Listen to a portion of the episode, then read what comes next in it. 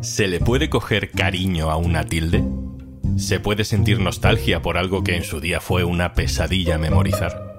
¿Puede haber un trasfondo ideológico en una regla de ortografía? Soy Juan Luis Sánchez. Hoy en un tema al día, ¿solo o solo?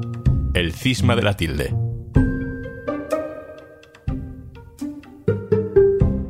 Una cosa antes de empezar. Hola, Juanjo de Podimo, otra vez por aquí. Oye, ¿todavía no has probado nuestra aplicación Podimo? Entra en podimo.es barra al día porque te regalamos 60 días gratis. Dos meses gratis para escuchar los mejores podcasts y audiolibros. En Podimo. No sé qué estarías haciendo tú el jueves pasado por la noche.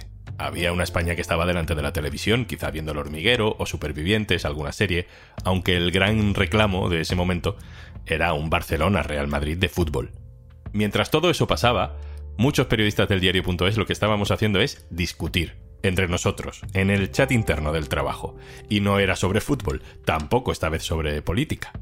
Estábamos discutiendo sobre una tilde. Una tilde que nos divide, que saca lo peor de nosotros mismos. Es la tilde de la palabra solo.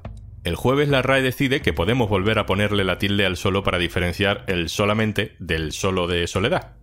Con eso rectifica de alguna manera la norma de 2010, la de que solo se escribe sin tilde. Una norma contra la que mucha gente llevaba declarada en rebeldía casi una década. Os leo algunos mensajes de aquella noche en el chat interno del diario.es. El orden se impone por fin. El solo con tilde es reaccionario. Yo siempre le tuve cariño a esa tilde. ¿El cariño no cuenta? La tilde es amor por el esfuerzo, por la diferencia, por el significado, sí a la tilde. Que sepáis que los de la tilde vais con Pérez Reverte, ahí lo dejo. ¿Hay fútbol? ¿Quién juega? Este es un tema que parece muy friki, pero solo os doy un dato. Fue la noticia más leída del diario.es durante muchas horas. En realidad es perfectamente compatible ver el fútbol mientras discute sobre ortografía. Así somos. Yo no me escondo. Yo estoy en el bando anti-tilde. Pero para que no me acusen de estar sesgado, que lo estoy, vamos a escuchar primero a los compañeros que defienden la tilde en el solo. Este es Andrés Gil. Yo siempre a favor del solo con tilde. En primer lugar, porque es una tilde sentimental y yo soy muy sentimental. En segundo lugar, porque es una tilde nostálgica y también soy nostálgico. Y en tercer lugar, porque nos ayuda a diferenciar los titulares. Imaginaos una película, por ejemplo, si me ocurre. Solo en casa. No es lo mismo decir solo en casa con tilde que solo en casa sin tilde. La única forma de entender de qué va la película es si lleva la tilde o no la lleva. Eso es evidente. Y en los titulares nos ayuda mucho. Imaginaos, por ejemplo, el gobierno aprobará solo las leyes con el PP. Pues ahí no sabemos si las va a aprobar solo o solo las va a aprobar con el PP. Por otro lado, en tanto que es una tilde bastante sentimental, porque efectivamente muchas veces el contexto ayuda a entender lo que se quiere decir independientemente de que vaya o no la tilde, seguramente las generaciones que hayan nacido más jóvenes o hayan nacido después de que entrara esta norma, pues no tengan los problemas que tenemos las personas ya de una, de una edad y de, de una madurez eh, respetable, claro. Y otro tildista, Toño Fraguas. Soy Toño Fraguas y yo hago una defensa sentimental de la tilde en solo.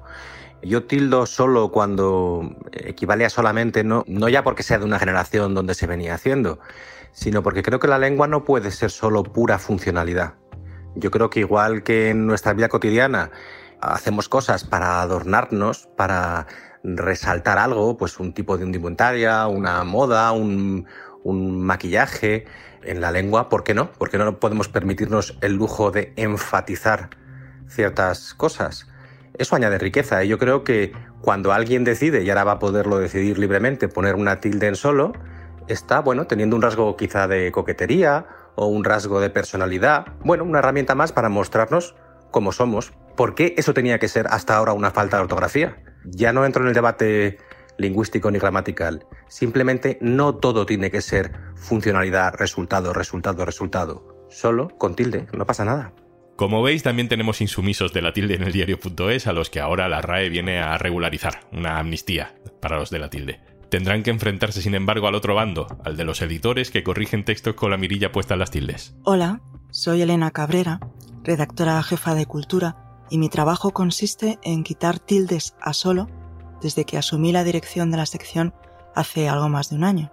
Tenemos compañeros, tanto redactores como colaboradores, que demuestran pertinazmente su insumisión a la norma que ha regido en estos diez últimos años, y que así me lo demuestran en cada uno de los artículos que entregan.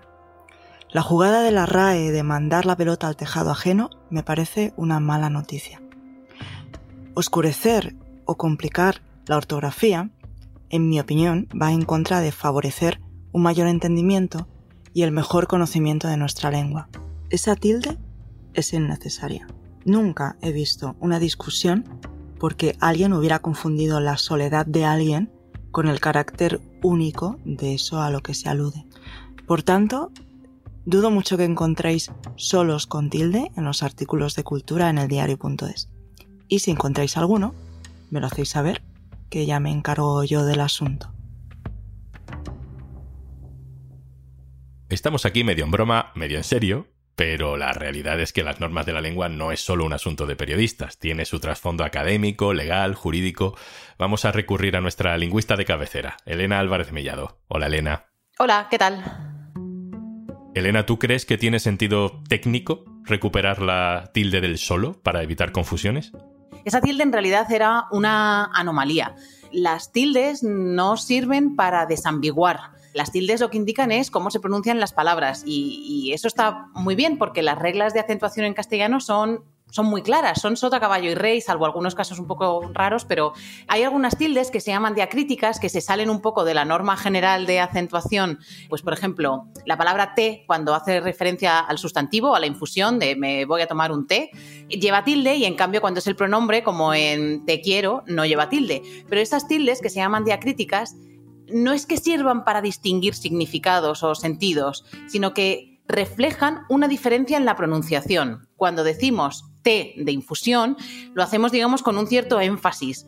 Me voy a tomar un té, mientras que cuando es el té pronombre, pasamos por él como de puntillas y no se pronuncia con esa fuerza. Té de la infusión va con tilde y el té del pronombre sin tilde. ¿Qué pasa con solo? Que solo con las reglas de acentuación en la mano no tendría que llevar tilde en general. Pero es que ni siquiera tendría sentido aplicar ese caso particular de las tildes diacríticas porque no la pronunciamos de una manera distinta. Solo cuando equivale a solamente y solo cuando es un adjetivo se pronuncian igual y no hay una distinción. Por lo tanto, esa tilde es que no tenía razón de ser. Pero dicen los tildistas que si aporta información, en caso de confusión, pues ¿para qué quitarla? Estos últimos días en Twitter he visto un montón de ejemplos fantásticos sobre frases ambiguas que no desambiguamos poniendo tildes. Había uno que me gustaba además mucho que decía, voy al piso primero. En la frase voy al piso primero puedes interpretar que es voy al piso que está en la primera planta o voy al piso antes y luego hago no sé qué. Voy al piso primero y después paso por tu casa sería una ambigüedad muy parecida a la del solo y ahí es que ni nos planteamos la posibilidad de poner tildes. Y, no creo que haya tampoco escritores diciendo que es que si eso no se tilda, su medio para expresarse pasa a ser defectuoso. Elena, antes hemos escuchado a Andrés, a Toño, seguro que tú también conoces a más gente, hablar de la tilde en términos de nostalgia, de tenerle cariño. A la luz de lo que hemos visto, claramente sí. A la gente le hablas de la tilde en solo y es que parece que estás hablando de su madre hay una vinculación emocional brutal con esa tilde. No, sé muy bien de dónde sale, porque otros casos de ortografía, que algunas cosas cambian y demás, ninguna tiene esa rama tan visceral como la tilde eh, en solo. Sí que ocurre mucho, que es aquello que nos enseñaron en nuestra infancia, aquellas reglas que hemos memorizado, que nos hemos quedado con ellas, cuesta mucho dejarlas ir. Entonces, cuando te dicen, no, que esto ya no hace falta o que esto no tiene sentido, y de hecho los argumentos lingüísticos técnicos apuntan todos en la dirección de esta tilde nunca ha tenido sentido, hay que quitarla, cuando te quitan eso que tú te aprendiste en tu infancia, es que parece que te están cambiando algo muy profundo y, no, si tú te sabías la norma, ¿por qué ahora no se va a aplicar esa norma? Y nos agarramos a ello con una fuerza que, no es racional, es simplemente un mecanismo sentimental, quizá. Elena Álvarez Mellado, lingüista de la UNED, colaboradora del diario.es. Un abrazo, gracias. Gracias, hasta luego. En el diario.es podemos discutir mucho, pero alguien tiene que fijar un criterio al final de la discusión. Ignacio Escolar, hola. Hola, Juanlu. ¿Y cómo lo ves tú? Yo soy sintildista Pero soy un converso, en realidad, porque hasta hace unos años, hasta que publicamos eh, un artículo de, de Elena hablando de este asunto, donde ella me convenció de los argumentos en contra de usar esa tilde, yo estaba a favor de acentuar los adverbios eh, de solo y también lo defendía, decía que servía para evitar ambivalencias. Pero es verdad que los argumentos de, de nuestra lingüista de cabecera me han convencido en el sentido de que creo que no aporta tanto como la complejidad que supone para un nuevo hablante. No para el que ya se lo sabe, yo me lo sé, a mí me han enseñado cuando era pequeño la diferencia entre los solos de adjetivo y solos con adverbios, cómo distinguirlos, pero es una barrera innecesaria que aporta muy poco al idioma, que rompe, en mi opinión, con las reglas claras de, de la acentuación y que no está justificado el beneficio que se obtiene con la complejidad que aporta. A todo esto, estamos pendientes de una reunión de la RAE este jueves, porque digamos que hay una parte de la RAE que da por hecho, los Pérez Reverte, que esto supone la restitución de la tilde. Y hay otra parte que dice que, bueno, que en realidad no cambia tanto la cosa, y es todo bastante confuso. Es que creo que la posición que ha, adoptado ahora la RAE genera más confusión de la que había antes. Antes había una norma clara, se ponía. Luego una norma clara también, no se pone y ahora vamos a una norma en la cual solo se puede poner y es de manera opcional cuando pueda generar confusión. Es un poco, la RAE nos dice a los hablantes del español, haced lo que os dé la gana. Creo que mantener esa posición en vez de corregirla tantos años después habría sido lo correcto. Pero ya digo que entiendo los, los argumentos y, y, disfruto mucho debatiendo con mis amigos y con mi familia, que también son todos tildistas. Mi padre, mi madre, los dos filólogos, los dos están a favor de la tilde en solo. Y claro, eh, es, un, es un debate donde creo que la RAE ha demostrado aquí cómo funciona realmente, ¿no? donde hay eh, incentivos y criterios y cualificaciones muy distintas en las personas que forman parte de, de la academia. ¿Y qué vamos a hacer nosotros? ¿Qué vamos a hacer en el diario.es con esta confusión? Pues nosotros en la redacción vamos a seguir haciendo lo que ya estábamos haciendo, que es aplicar una norma en los textos de información y dejar más manga ancha a los articulistas de opinión. Es algo que ya ocurre. Por ejemplo, nosotros como norma editorial en el diario escribimos Cataluña con N y, no Cataluña con ñ. Pero cuando un articulista de opinión escribe Cataluña con ñ no se lo tocamos nosotros lo hacemos de otra manera, con la grafía catalana, como un pequeño guiño, que ni siquiera es lingüístico, es político, por un guiño a una España plural en la que el diario.es cree.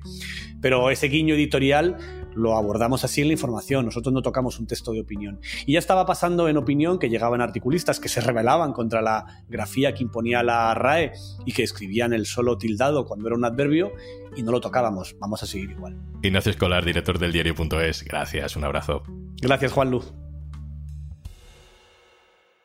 Y antes de marcharnos... Si escuchas frecuentemente un tema al día, supongo que eres de podcast. Pues tienes un montón por descubrir en Podimo y te regalamos 60 días gratis para que puedas disfrutarlos. Descarga nuestra app entrando en podimo.es barra al día, regístrate y usa tu cuenta en tu móvil o en el ordenador. Charlas divertidas, true crime, ficción, algunos podcasts que no sabríamos ni cómo categorizar de lo locos que son. Y esto nos encanta. Pero además, tienes un montón de audiolibros para que desconectes de la realidad durante horas. 60 días gratis para que descubras todo el contenido de Podimo por ser oyente de un tema al día. Venga, vale, te lo repito. Última vez, ¿eh? Prometido. Podimo.es barra al día.